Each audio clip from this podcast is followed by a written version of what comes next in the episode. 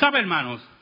Charles Colson, recuerde ese nombre, Charles Colson, por lo menos para las generaciones jóvenes que están pendientes más en Facebook, pero los que vivimos cuando éramos jovencitos, cuando el presidente renunció, yo tenía 14 años, y me acuerdo esa primera plana del periódico El Mundo,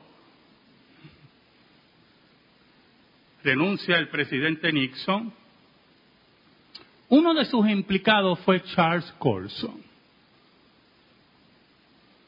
Fue consejero asesor del presidente Richard Nixon entre el 1969 y 1973. Confesó haber participado en la obstrucción a la justicia en el escándalo de Watergate y fue condenado a tres años de prisión. Allí, en esa cárcel, conoció a Cristo, conoció al Cristo resucitado. ¿Sabe, hermanos?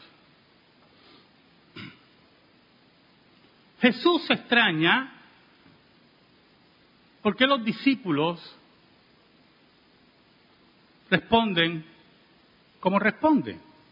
Tienen miedo, tienen pensamientos alocados, de enseñanza falsa.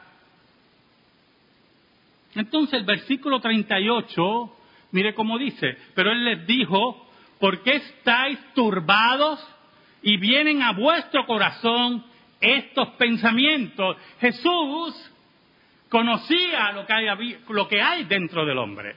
Lo conocía en su ministerio y lo conoce hoy. Y conocía a sus discípulos. Y lo más seguro veía la cara de ellos de terror, de espanto, y discernía sus pensamientos. Por lo tanto, Jesús, muy importante para el concepto de la fe,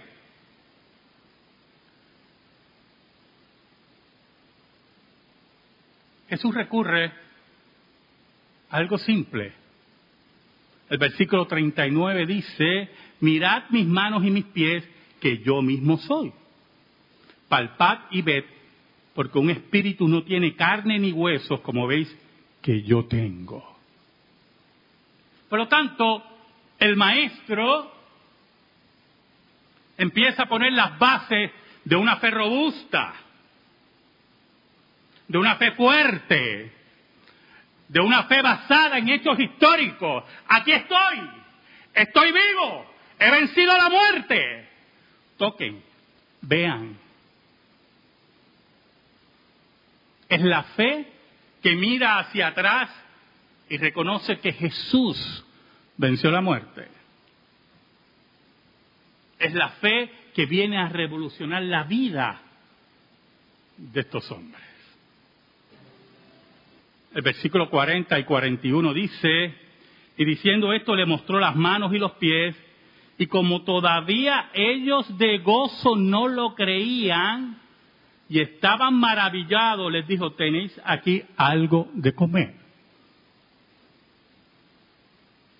Yo le comentaba a mi esposa esta mañana sobre este versículo, que, que es el central en nuestro sermón. Del gozo no lo podían creer. Oiga, y mi esposa me comentó, ella me decía, sí, es como decir, esto no puede ser, esto no puede ser. Es el enfrentamiento de la incredulidad ante la evidencia sólida de que Cristo había vencido la muerte.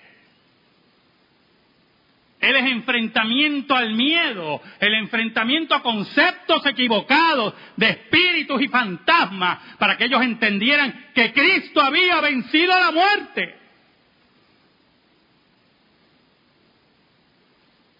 Es el hecho inevitable de doblar rodillas ante aquel que nunca mintió.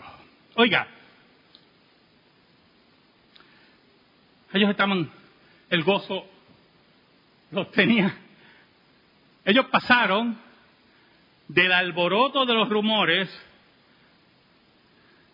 las emociones encontradas, al susto de ver un fantasma, según ellos, al pánico de ver un fantasma, a la mentira de los fantasmas, al gozo del espíritu de saber que Dios había vencido la muerte. Cuando Charles Colson se convierte al Evangelio, funda un ministerio en las cárceles, ayudando a los presos, presentando el Evangelio, y publicó varios libros, uno de ellos su testimonio, Nacido de Nuevo, que se convirtió en un bestseller. Él dijo unas palabras que quiero leer para ustedes en esta mañana. Él dice que Watergate le enseñó que Cristo había resucitado. Entonces cuando yo leí eso, dije, ¿cómo Watergate puede enseñar que Cristo ha resucitado? Oigan sus palabras. Sé que la resurrección es un hecho y Watergate me lo demostró. ¿Cómo? Debido a que doce hombres testificaron que habían visto a Jesús resucitar de la muerte, entonces proclamaron esa verdad por 40 años. Nunca la negaron. Todos fueron golpeados, torturados, apedreados, encarcelados. No habrían soportado eso si no fuera cierto. Y él dice, Watergate envolvió a doce de los hombres más poderosos del mundo y no pudieron mantener una mentira durante tres semanas. Me estás diciendo que doce apóstoles podrían guardar una mentira durante 40 años.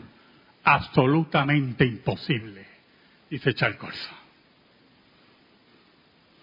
Allí estaban esos hombres llenos de gozo, de alegría, viendo a Cristo resucitado y el Señor dándole fortaleza, dándole pruebas.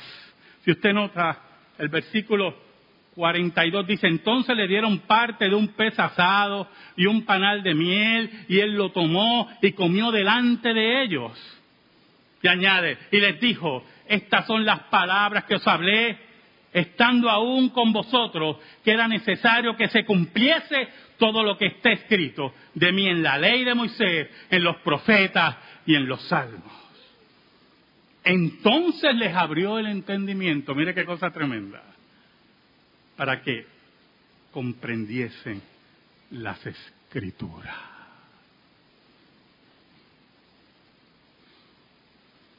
Allí estaban esos hombres sorprendidos, alegres, impregnados de Dios. Allí estaba Cristo dándole pruebas y bases de que Él había vencido la muerte para que su fe, como he dicho tantas veces, fuera fuerte, alta, robusta, sin miedo. Allí estaban esos hombres, hermanos, recibiendo de parte de Cristo no un escalofrío,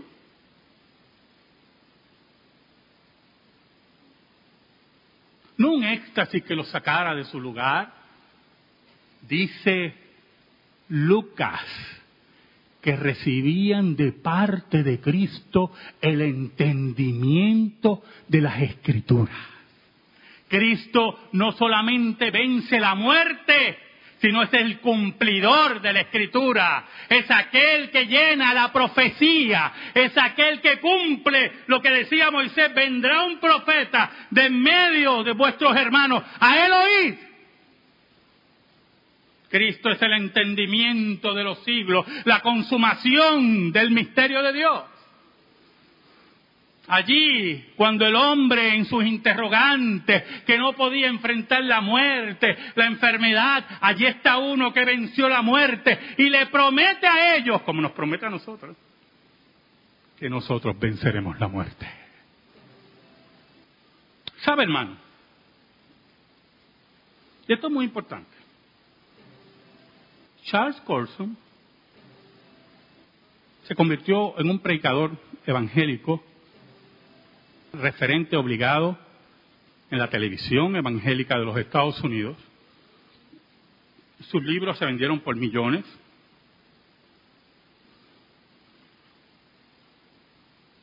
Y siempre proclamaba que él había nacido de nuevo porque Cristo había vencido la muerte.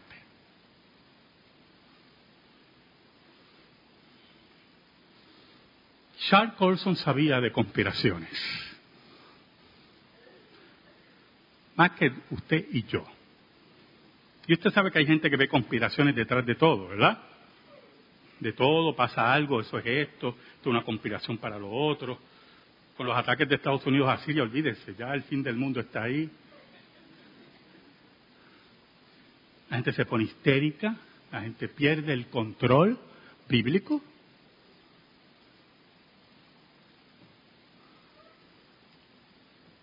La gente es corta de memoria.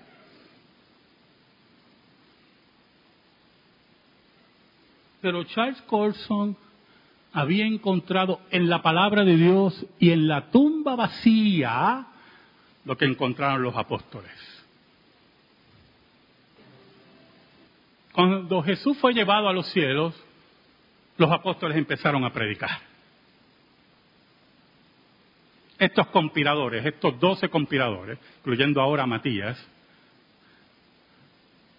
comenzaron la predicación del Evangelio. No había cuentas de banco,